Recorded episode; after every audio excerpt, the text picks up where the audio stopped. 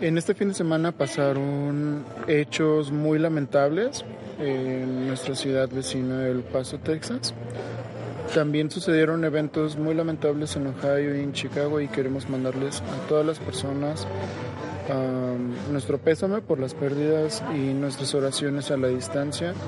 Eh, a pese a las barreras o muros que se puedan construir, sabemos que ambos países somos hermanos, que cuentan con nosotros y específicamente con El Paso, Texas. Um, cualquier cosa que necesiten de nuestra parte, estamos con ustedes. El Paso is strong. Un nuevo día y hoy. Habemos podcast. Muy buen día, este, personas que nos están escuchando. Estamos en el nuevo capítulo de Habemos Podcast de la segunda temporada. Y bueno, empezamos con un tema para darle, para darle este, un poco de emoción. Vamos a hablar de milagros, de milagros que no son milagros, milagros fake, tal vez. Pero bueno, aquí a mi derecha tengo a Fer. Hola Fer, ¿cómo estás? Hola, ay, lol, sote. Hola amigos, espero que estén todos muy bien. Yo estoy muy feliz eh, hoy estamos grabando de nuevo en un lugar público, entonces la gente nos, nos ve raro. Eh, pero bueno, salimos hoy de la cueva y les voy a presentar a quien tengo a mi derecha y les voy a presentar a Majo. Oli, oli, aquí estamos otra vez y pues rápidamente, hoy no estamos aplaudiendo ni nada, así que hoy todos somos Rubén y quiero presentar a mi compañero Rubén. Hola, hola, pues me siento mejor ahora que todos estamos iguales, de hecho más chido porque Rayas me aplaudió. Sí, es la primera vez que te aplauden. Sí, no, de hecho ha sido como la tercera. Pero sí se siente un poco extraño Las que tú porque. no cuentan. No, claro que sí cuentan. Además, Rayas se juntó y creo que Fer también aplaudió. Pero bueno, continuaremos con el de mi derecha que es Andy. Andy. Eh, hola, hola, hola, ¿cómo están? Este, llevo como dos semanas ausente, ¿no? O sea, el pasado, Creo que sí. no sé si sea episodio perdido, medio estuvo. Y pues en este que como dijo Rayas en el falso intro, que lo tuvimos que repetir, pues vamos a hablar de milagros, pero específicamente de algunos milagros que no son milagros. Eh, aquí Rayas tiene nuestra definición de milagros sacado de definición.com. ¿De? No, definición. Entonces, ¿qué nos puedes contar? Ok, bueno, si tú no sabes qué es un milagro, pues aquí te lo voy a decir. Bueno, pues un milagro es una situación o un fenómeno eh, o una acción que no se puede explicarse a partir de los principios naturales y que por lo tanto pues es imputado a la, a la participación de una entidad divina. Eh, la definición del término de todas, las, de todas las formas varía de acuerdo con las creencias religiosas, pero por ejemplo, en este caso, pues los católicos definen el hecho de el hecho milagroso como aquel que justamente pues no tiene una explicación científica, ¿no? Si se asegura que un milagro ha sido realizado pues Ay, se me ando ahogando. Este, por una persona fallecida, pues el Vaticano puede procederla a beatificarla y canonizarla, ¿no? Es lo que dice la página. Este, que aquí hay que aclarar algo. Este de definición.d y la definición que lanza para pues, milagro católico como tal. Este bueno, en cierta manera si un suceso, un fenómeno que está fuera de la naturaleza sucede que no tiene explicación, este pues de alguna manera lo verifica la iglesia. En algunos casos, cuando se lleva a cabo una investigación para que una persona sea ah, propuesta, no sé si da la palabra, como santa o en el proceso de cano- canonización, se le adjudica y entonces pues puede llegar a ser santo o más bien canonizado para una veneración pública que pues no siempre aplica y a veces aplica para personas que ya son cánones. Este, otro como, yo creo que como alguna visión pues un poco errónea que, te- que tendemos a tener a veces con respecto a los milagros es que le atribuimos al santo o santa el milagro cuando en realidad Dios mismo es quien, quien hace el milagro. De hecho hasta Jesucristo hacía pues los milagros en, el nombre de su Padre, ¿no? Y todo esto. Eh, veces decimos de que, ay, le va a pedir el milagro a San Juditas. En realidad estamos pidiendo su intercesión más que la acción del milagro. En realidad el milagro pues lo hace Dios mismo por la intercesión de un santo o la intercesión de María, eh, etcétera, ¿no? Pero muchas veces sí tendemos como a, a, popularizar, a popularizar de que, ah, es que San Lorenzo me hizo el milagro de, no sé, que curó a mi hija o algo así. Entonces, eh, realmente es Dios mismo quien está obrando, pero pues tenemos esa como ayudita extra. Esto es medio impráctico. Eh, sí, tienes razón, Fer. De hecho, más o menos de esto hablamos en el programa de supersticiones. Y sí es cierto, muchas veces le adjudican el milagro al santo y es algo que es como una oportunidad de ataque para nuestros hermanos protestantes o de otras iglesias o sectas.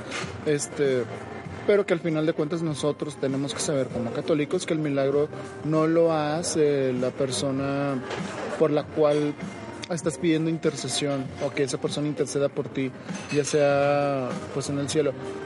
Lo que sí es de que es por medio de Dios o la santidad de Dios, eh, utilizando estas herramientas que son los hombres y mujeres, pues se hacen los milagros en este caso por medio de una oración de intercesión para personas ya fallecidas y como les mencioné hace rato, pues si tienen un proceso de canonización, una investigación pues para ver si esas personas ah, deben ser veneradas públicamente, pues se tiene que investigar. Y aquí la iglesia se lo toma muy, muy, muy seriamente. No es como que, y como dice el nombre del, del programa, que la Virgen se te apareció en un pan y pues ya sea un milagro y pues que todos vayan allá a venerar o lo que sea. En sí la iglesia, en su sabiduría y en su prudencia obviamente, tiene que investigar y tiene que corroborar que este fenómeno tiene explicaciones no naturales o que básicamente no existe una razón lógica, natural, coherente para que eso suceda y aún así sucede.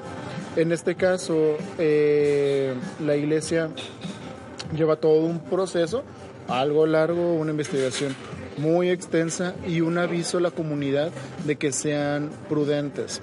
En el caso de que no exista esta prudencia, pues en sí la iglesia pues tiene que avisarle o tiene que gestionar esta parte, pues para que no se malinterprete, porque ha habido muchos casos de los cuales eh, nosotros les vamos a hablar, pues que no eran milagros y parecían que sí, pues unos que no. Entonces, no sé quién tiene aquí un caso de un, un milagro para, para que veamos algo acá chida que sí pasó. Bueno. LOL. Disculpen. Este, bueno. Yo investigué un poquito sobre algunos milagros eucarísticos, pero les voy a decir uno que me llamó la atención, que es el del anciano Italia, que fue alrededor del año 700. Entonces, pues ya fue hace bastante. Entonces, este milagro pues se llevó a cabo en el monasterio de San Legociano con los monjes de San Basilio. Y hubo varios científicos involucrados en esto, eh, ya que pues era un milagro pues más referente como a lo médico o más a lo humano. Fue sometido a, a varios estudios que llevaron a cabo el doctor Eduardo Linoli, que realmente de los científicos que trabajan en este tipo de pues de investigaciones son personas súper estudiadas, son personas que, o sea, de verdad dedican su vida de que a la ciencia y este tipo de cosas, eh, pues para que sea lo más profesional posible, que no haya margen de error y este tipo de cosas. Entonces, eh, el profesor, eh, digo, el doctor Eduardo Linori era jefe de servicio en un hospital de Arezo y era también profesor de anatomía y zoología patológica. pues eh, historia patológica se refiere como a ver más microscópicamente los tejidos, ¿no? A ver qué, qué hay, cómo están compuestos, qué tipo de células y esta onda. Y también se encarga de, de microscopía clínica y de química. Entonces él analizó literalmente todo de qué célula, partícula, todo. Y también por el doctor Ruggero Bertelli, que también trabajaba como profesor de anatomía en la Universidad de Siena. Entonces, eh, en los años 70 se realizó el, el informe y los resultados fueron los siguientes. Que la carne era verdadera carne, bueno, es verdadera carne, la sangre es verdadera sangre, que la carne pertenece a tejido muscular cardíaco, ¿qué se refiere a esto? El tejido muscular cardíaco es particular de todos los músculos del cuerpo, es músculo estriado, pero es músculo involuntario a la vez. El músculo estriado es como el músculo de los bracitos, de las piernas o así, que podemos mover nosotros pues por nuestra voluntad. y el músculo liso o involuntario es el que tenemos por ejemplo, en el estómago o así que no necesitamos estar controlando lo que hace para pues para generar movimientos, ¿no? Entonces el corazón es particularmente eh, bueno se maneja separado de los demás. ¿Por qué? Porque sus células son de tejido estriado pero son involuntarias. Entonces tienen como unas formitas como de pantaloncitos o como de tijeras, eh, muy particulares y muy diferentes a las demás. Aparte de esto, pues se encontró un pedacito de, bueno, o sea, se vio tejido de miocardio, que es la parte muscular, del endocardio, que es la parte adentro de- del corazón, y del nervio vago, que es uno de los nervios principales que dan, pues, funcionamiento a nuestro corazón. Entonces, la carne y la sangre son del mismo tipo, que es tipo AB. Todos tenemos un tipo de sangre diferente. Por ejemplo, yo soy O positivo, hay quienes sean O negativo, AB, etcétera. Entonces, este tipo de sangre es perteneciente a los humanos y es el mismo tipo de sangre que se encontró en la sábana santa de Turín. Entonces, pues, eso ya es como habla de una correlación, ¿no? Y pues se trata de, carne y de sangre de una persona viva, ya que la muestra haber tomado ese día y pues ahí iba a ser viable. Y pues básicamente la conservación por durante siglos, casi 12 siglos, nos habla de que, o sea, pues de un hecho extraordinario. Mm, La carne se descompone súper súper rápido dado que se expone a muchas condiciones, ¿no? Y pues realmente la conclusión que los científicos le dieron es que este es el verbo hecho carne. Y ese es uno de los milagros eucarísticos pues más famosos. Y fue algo que yo investigué ya, mm, pues no sé quién tenga un milagro acá como más populares para compartir como la diferencia de este tipo de cosas. Bueno, nada más antes de, de ir con otro milagro. O como que muchas palabras científicas o que te mencionan muchas partes del cuerpo y pues como que suena muy sofisticado todo. Aquí pues Fer, ah, no nos los queremos cotorrear. Fer, por ejemplo, estudia medicina, entonces ella conoce cómo pasa todo eso y pues por qué pasa y realmente ese es un hecho ultra sorprendente que existe la, la, conver- la conservación de los tejidos, que aún se tenga esa información y de que pues aún así pues exista. O sea, son 12 siglos de, de este milagro y pues aún está. No sé si alguien más tenga un milagro del que quiera hablar. Yo tengo milagros. Ok, bueno, por ejemplo, aquí tenemos un hecho muy sobresaliente. Ahorita Rubén, que tuvo que salir, iba a hablar sobre la tilma de Guadalupe, por ejemplo. Es un evento que todos los mexicanos y muchos países de Latinoamérica pues reconocen porque es la aparición, o más bien las apariciones de la Virgen de Guadalupe, de Nuestra Señora de Guadalupe, la Virgen de Guadalupe, en el Cerro del Tepeyac, por ahí de los años 1530, más o menos. Este hecho, pues además del impacto sociocultural que tiene, también tiene algunas situaciones pues de que son poco expli- explicables. Ahorita platicando más o menos con Rubén, a grandes rasgos platicábamos que, la conservación de la tilma como tal, pues no debería pasar de, de, de unos cuantos años y pues ya lleva casi 500 de, de que está hecha que la temperatura que tiene la tilma es la misma temperatura que tiene el cuerpo humano, 36.6 grados. También ciertos detalles que tienen los ojos, la forma de las constelaciones o más bien de cómo se veía el cielo durante la noche y muchos elementos que para la época eran muy difíciles de hacer, por no decir imposibles, y que en sí por cómo está compuesta es muy poco probable, o por no decir imposible, que exista aún hoy en día. Incluso ha sobrevivido a atentados y algunas situaciones como que le cayó a cierta sustancia que la pudo corroer, a una bomba, entonces pues es un hecho también que se ha revisado mucho, al igual que la, la sábana, santa, el sudario de Turín, y que pues no tiene una explicación lógica o científica como nosotros la conocemos.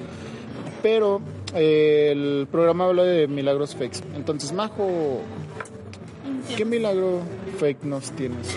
Iniciamos con el título del video, que es Se me apareció la Virgen en un pan. Yo me acuerdo mucho cuando tenía como, ¿qué será? Seis años que incluso salió en la televisión y así esto. Igual uno que habían como, que tú buscabas en el plato de tu microondas y que veías así como la silueta de la Virgen y muchos milagros fake que surgieron, que surgieron así de que de figuras que se aparecían como en un árbol o en manchas de humedad o algo así. Y uno de ellos, uno de los más famosos, es precisamente el sándwich de la Virgen María, que es una señora, déjenme, aquí tengo el nombre, que se llama Diana Doster, que es una estadounidense que vive en Hollywood, al norte de Miami, y que un día se hizo un pan, ah, como un pan tostado con queso, algo muy estadounidense, ¿no? Ajá. Y que no había usado como ni aceite ni nada que pudiera dejar como la huella y que solo se hizo como una huella de lo que ella le encuentra la figura de una virgen. O sea, efectivamente parece mucho en, en mi forma de verlo como a la imagen de los miserables, como el logo que siempre usan, en un pan. Entonces este pan se hizo súper famoso porque ella decidió venderlo en eBay cuando iniciaba eBay. Y dicho pan se vendió por... ¿Cómo se...? ¡Ay! La cerré. Bueno, se vendió por 28 mil dólares. Que es una cantidad de... No manchen, ¿como cuántos pesos son 28 mil dólares? ¿Qué año fue? Fue en el 2004, si no me equivoco. Pues para la época el dólar estaba como a 10 pesos, ¿no? Es como mucho dinero. ¿28 mil dólares? 280 mil pesos. Mexicanos. O sea, es un chorro, amigos. Y aparte, ella dice que cuando se dio cuenta de, de que el pan estaba la forma de la Virgen, que lo metió como en un vidrito con algodón. Y pues se supone que lleva más de 10 años ahí, que no se le echó moho ni nada, pero pues sí sabemos que es algo un poco improbable que pues se la Virgen María esté como en un pan y de hecho de broma venden ya como los cortadores así para tu pan tostado de que quede con forma de la Virgen. Pues de hecho esto es como un- algo, un fenómeno psicológico, ¿no? Sí, Del que vas a hablar ahorita. se llama pareidolia. No sé si lo mencioné bien, no tiene acentos, entonces creo que sí es pareidolia.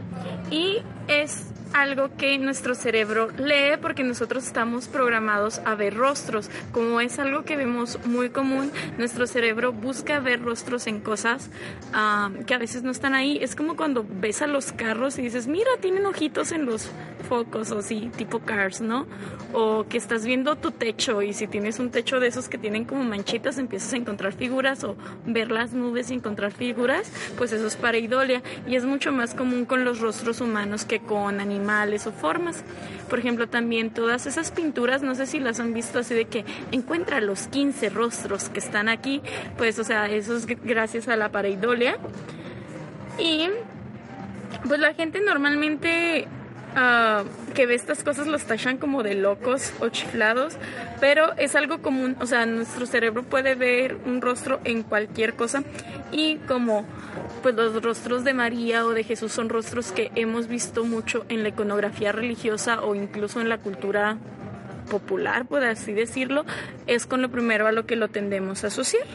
Si esto pues es algo que ocurre en la mente, como dice Mako, nosotros estamos acostumbrados a ver rostros y de alguna manera pues los notamos y con la iconografía cristiana pues es muy normal que detectemos ciertos patrones estéticos o no estéticos, pero que tienen formas y nosotros ya pensamos que tiene tal u otra forma. Esto pasa mucho, por ejemplo, con formas en la corteza de los árboles, que tiene forma de la Virgen o rostro de Jesús, o en las nubes. eh, también con, me acuerdo que una vez vi creo que con una tortilla, ¿sabes? con la forma de que se quemó la tortilla.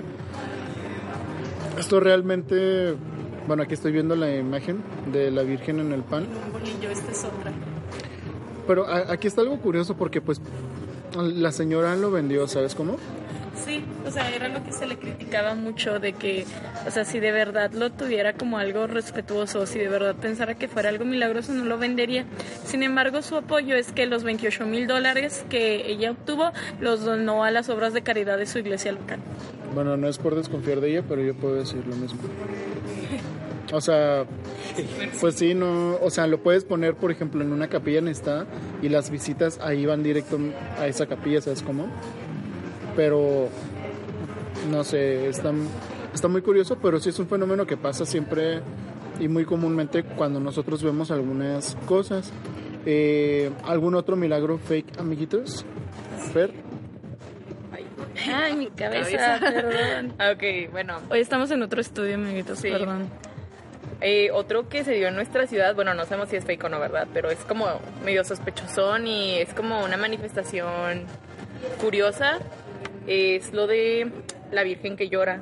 Eh, no solo en Ciudad Juárez se han presentado este tipo de situaciones, también pues en otras ciudades de- del mundo, ¿no? Pero en este caso, en nuestra ciudad, eh, era una mu- mujer que tenía cáncer y que ella decía que su virgen, que es una figura de cerámica que ella tenía en su casa, eh, lloraba. Entonces, pues mucha gente empezó a ir a su casa y así, pero pues por los eh, reportajes que yo vi, como que todos se acercaban con mucha devoción, no con ganas de lucrar o de co- como por morbo, sino que era algo pues meramente como pues que iban ahí por devoción, ¿no? Entonces la, la señora decía que la Virgen se reía o lloraba según la fe que cada quien tuviera. Entonces pues ya fueron a investigar, pues qué onda con eso, ¿no? O sea, porque estaba como medio sospechoso o medio curioso. Entonces, cuando este tipo de cosas pasan, el primer, la primera autoridad que se acerca es el obispo de la diócesis. Entonces, en este caso, nuestro obispo, don José Guadalupe, eh, pues fue a ver ahí, ¿no? ¿Qué onda? Y sí, o sea, dijo que no, pues a mí no me tocó que, que estuvieran llorando o riéndose o algo así, o sea, pero pues la gente iba ahí con mucha devoción, nadie iba con, pues como con ganas de, ir ahí por morbo, por interés o algo así. Entonces, lo que él recomendaba es que la gente tuviera prudencia y paciencia, que esta era una, que podía ser una manifestación de fe. Eh, pero pues también leí otro artículo que decía que, que uno no está obligado como católico a creer en este tipo de hechos de las vírgenes que lloran y las vírgenes en los panes y así, ya que son revelación privada y la revelación privada pues no contribuyen a, a todo esto de la revelación que pues ya está cerrado, ¿no? O sea, realmente los depósitos de la revelación que se nos fueron dados ya están cerrados, entonces la revelación privada no contribuye en nada y no estamos obligados a creerla. Por lo tanto, pues no es dogma. Entonces, pues ya se dio este hecho aquí en, en Juárez. Entonces me puse a investigar un poquillo, pues porque dije que, ah, caray. Entonces dije, ¿cómo puede alguien hacer que una virgen llore acá fake? Y mm, investigué que algunas personas le ponían de que aceite de oliva perfumado, como que, de que oh, es que huele a rosas y no sé qué. No sé si haya sido el caso de nuestra ciudad o no, ¿verdad? Yo no sé. Pero en otros lugares que se investigó era de que aceite perfumado con olor a rosas y así, de que pues parecía de que, oh, es que la Virgen llora con rosas y así. O también de manteca de cerdo, pues para que se viera lo brillosito de las lágrimas. Entonces se me hizo como, pues un poco triste en un aspecto porque hay gente que de verdad va con fe creyendo que eso sí pasa. Entonces siento que es jugar con la fe de los demás y ya pues raya en en otra cosa que ya no es como pues normal y ya no es bueno. No sé si alguien tenga algún comentario al respecto. Ah, Andy. Ahí te vaya. Pues mira, ahorita estoy leyendo una nota de un periódico local. Eh, menciona todo lo que ella, lo que vio la señora. La señora, ah, supongo que padece o padeció cáncer y ella como en un momento de recaída vio a la Virgen y vio cómo le salía o le brotaba una gota de aceite o miel o barniz. Entonces ella le preguntó a la imagen de que qué tienes. Entonces entró la, la hija de ella y cuando las dos estaban en la habitación, como ella relata que empezó a llorar sangre. Digo, llorar agua, perdón. Entonces, pues empieza a narrar y pues hay testimonios de vecinos que no creían y que creen. Este, no, no es el fin descalificar este tipo de situaciones, o descalificar el fenómeno, por ejemplo, específico de esta ciudad, pero sí vale la pena mucho guardar la prudencia eh, que nos manda la iglesia, sobre todo porque siempre se puede deformar o transgiversar estas situaciones y pues no siempre resultan tan inexplicables precisamente por, por lo que explicaba Fer. A veces las, las maquillan o les ponen algo pues para que llame la atención, que no estamos diciendo que sea en este caso. O sea, a veces ni siquiera es como algo, pues que tú digas, lo hizo a propósito de la persona, sino que recordemos que es una figura, es una figura que solo sirve para recordarnos nuestra fe, no es nada como intenso realmente. Y las mismas figuras pues son una creación humana. Entonces muchas veces en el momento en que tú las patinas, o sea, con las patinas que usan para que brillen o para los ojos o algo así, con el tiempo, con las inclemencias de nuestro clima, dependiendo del cuidado que hayan tenido de la limpieza, se pueden llegar a despintar, a decolorar, a derretir y muchas veces podemos decir así como que esto es son lágrimas cuando realmente pues, es un desgaste común de la figura.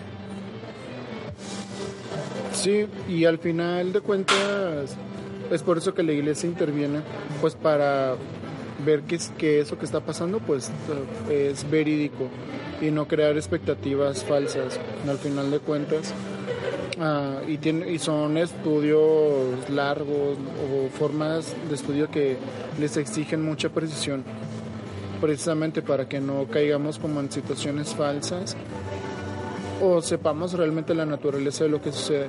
Aquí recordando un poco y ahorita que me salió la, se me salió la palabra sangre, una vez platicando con una amiga me dijo que hay ciertas manifestaciones, por ejemplo, que dicen que la Virgen o una imagen como que llora o grita o, algo por el estilo, pero una forma como que medio tenebrosa por ahí.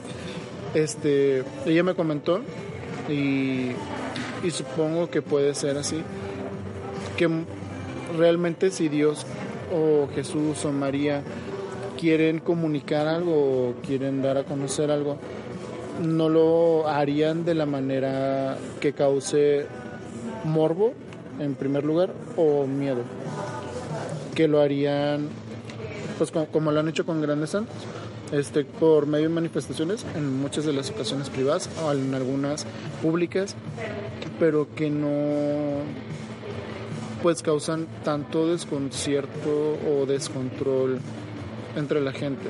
O sea, evidentemente hay, pues porque es un evento que, que llama mucho la atención y el morbo existe, pero no tiene que ser o no sería lo primero pues de lo que se armaría Dios pues, para comunicar algo.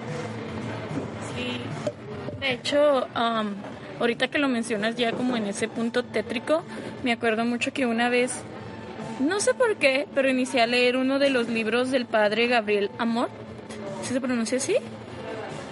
no sé, es uno de los exorcistas pues de la iglesia, es un padre más famosos. ¿Ya murió? Oh, rayos, no lo sabía, era, perdón. Y en uno de sus libros uh, menciona que muchas veces, o sea, como que en este caso, dada la el énfasis de sus libros que los demonios hacían eso como para burla o cosas por el estilo, pero pues por ese tipo de cosas es por las que siempre hay una investigación pues formal, ¿no? Y que la iglesia sí se mete a ver así como que qué está pasando, por qué está pasando, etc, etc, etc. Pero no estamos diciendo que todas las manifestaciones sean así. Ahí está. Estamos teniendo problemas con el micrófono, amiguitos. Pues básicamente varias cosas que leí como que pues realmente es un proceso muy intenso el de verificar un milagro. O sea, como decían, hay que ver pues muchas cosas y como les comentaba al principio, pues realmente la gente que investiga este tipo de cosas es gente súper estudiada y gente que pues de verdad puede ayudar a comprobar, ¿no? Y pues como complementando lo que decían Andy y Majo, yo no siento que, que Dios se nos manifiesta de una forma en la que nos dé miedo, porque pues no es la intención, ¿no? O sea, no es la forma, etcétera entonces, pues yo creo que es importante que investiguemos, o sea, que nos informemos respecto a este tipo de cosas, porque mucho es devoción popular O sea, que no está mal. Pero pues hay que pues hay que compartir información que sea verídica, ¿no? Porque muchas veces también, o sea, en Facebook o así vemos noticias como esto que comentaba Majo, de que la Virgen se me apareció en un pan, en una tortilla, en un lo que sea, y nosotros lo compartimos como que, wow, o sea, qué padre, no con, con mala intención, pero pues estamos difundiendo algo que no es cierto. Sí. Este, pues bueno, como queremos hacer un programa más cortito y más conciso, pues ya eso sería toda nuestra parte. Eh, primero que nada voy a mandar saludos porque me, pidieron saludos por Instagram. Eh, saludos especiales a uno de mis mejores amigos, si no es que el mejor, eh, mi mejor amigo ya toda la vida, ya 12 años con él, a Axel Laceves. Un saludo hasta Chihuahua. Eh, también un saludo para Alejandra Barraza. Mira, sigo diciendo Alejandra, al- para Alexa Barraza. No, no, no hablo en todo el podcast y cuando la hablo la riego. Está. Pero bueno, un eh, los saludos más especiales de todo el mundo para Jackie Sánchez, nuestra integrante de DEC. Eh, Ah, caray. Ah, hijo. pues es que me, me pidieron, me pidió saludos especiales ella y pues le voy a mandar saludos especiales. Ah, ¿ves? Entonces, bueno, no sé si a alguien más le, le hayan mandado saludos. Eh, saludos también para Paulette Moncada y Para Víctor. y para ah, para Víctor que el día de hoy ya llegó de Canadá, ya terminó su travesía, ya viajando por Canadá.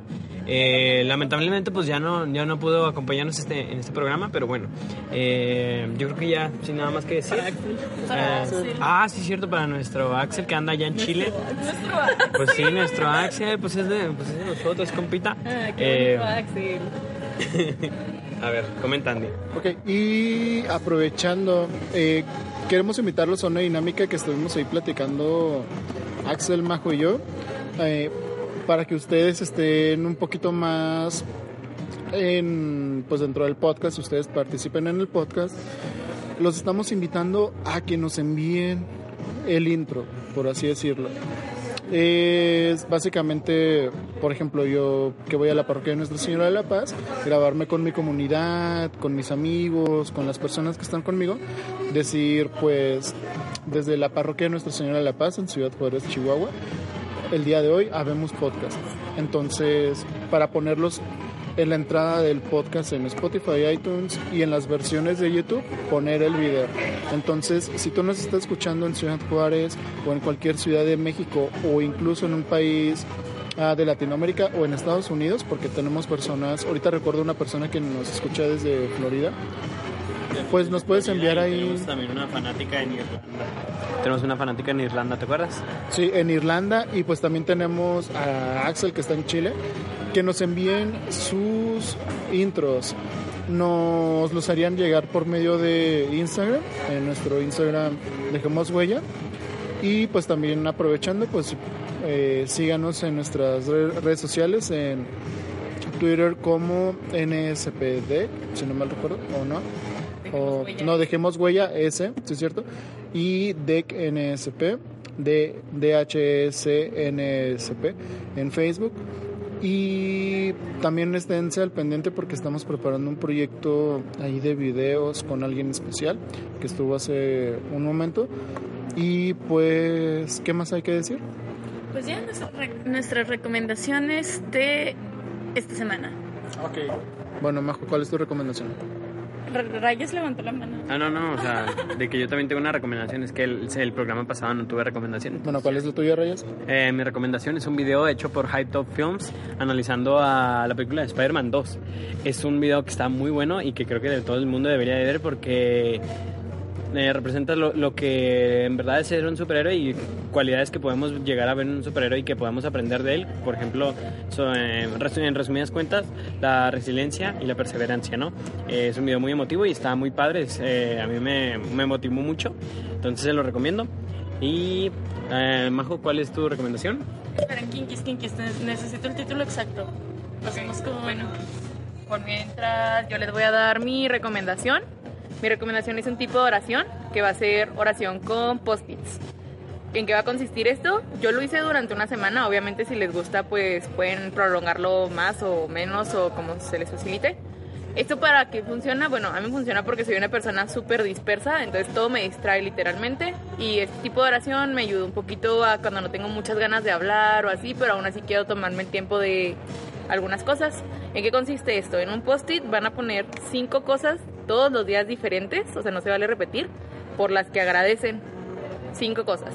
Eh, al principio suena muy fácil porque sientes que tienes como un chorro de cosas por qué agradecer y en realidad sí las tenemos, solo que a veces no nos damos cuenta. Entonces, este tipo de dinámica me ayuda a darme cuenta de que en verdad estoy bendecida por Dios y que tengo mil cosas que agradecerle todos los días. Y luego después van a poner cinco cosas que quieren pedirle, ¿no? Al principio igual empecé que te pido perdón por mis pecados, te pido perdón por esto, te pido por mis papás. Y luego después empecé a darme cuenta de problemas en el mundo, eh, no sé, como la situación que está pasando en Estados Unidos de los tiroteos así, ese tipo de cosas, pues pedirle a Dios por el mundo, por las intenciones del Papa. Cinco cosas diferentes todos los días. Y por último, cinco cosas que ofrecerle a Dios. Esto es muy importante, ¿por qué? Porque muchas veces le damos gracias, muchas veces le pedimos, pero no ofrecemos. Entonces, de esta forma ofrecemos nuestra vida y nuestro trabajo a Dios y todas nuestras acciones. Entonces, es la dinámica de 5, 5 y 5. 5 cosas por quedar gracias, 5 peticiones y 5 cosas que ofrecerle a Dios. Es mi recomendación. Bueno, ya mi recomendación, ya tengo el nombre exacto. Ah, como les dije, quiero estar dando otra vez recomendaciones como de arte sacro. Creo que la última recomendación que les di fue del Bosco, si no me equivoco. Y ahora mi recomendación, ahora que estamos hablando de santos, de santos que lloran, de figuras, etcétera, es un libro, no me acordaba del autor, que es de Pilar Aristegui y es de La Roldana. La Roldana es una escultora mujer muy importante de Madrid del siglo XVIII y tiene esculturas muy muy hermosas. Realmente uno de mis tópicos favoritos del arte sacro son todas las esculturas de santos porque realmente llegan a, a ocasionarte cosas, ¿no? A veces decimos, ay, me da miedo ir al templo porque hay muchos santos o algo así. De chiquitos puede pasar mucho, pero precisamente la escultura de arte sacro es para eso, para que te cause una emoción y pues les recomiendo ver el arte de la Roldana o leer el libro que es como una pequeña biografía de su vida. Está muy padre y pues ya. ¿Quién más sigue? Y yo rápido nada más. Es una película, se llama Milagros del Cielo.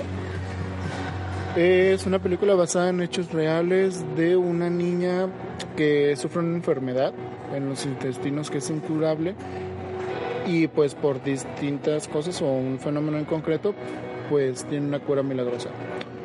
Eh, pues se la recomiendo, está en Netflix, sale Eugenio Derbez, para aquellos que sean fanáticos, no sale tanto, es un doctor. Pero está muy interesante, está linda, palomera como para un domingo en la tarde. Y pues esa es mi recomendación, Milagros del Cielo. Pues bueno, terminando con las recomendaciones, pues bueno, este, este domingo hubo podcast y pues ya, eso sería todo de nuestra parte. Así que vámonos, que hay que servir. Adiós. Bye.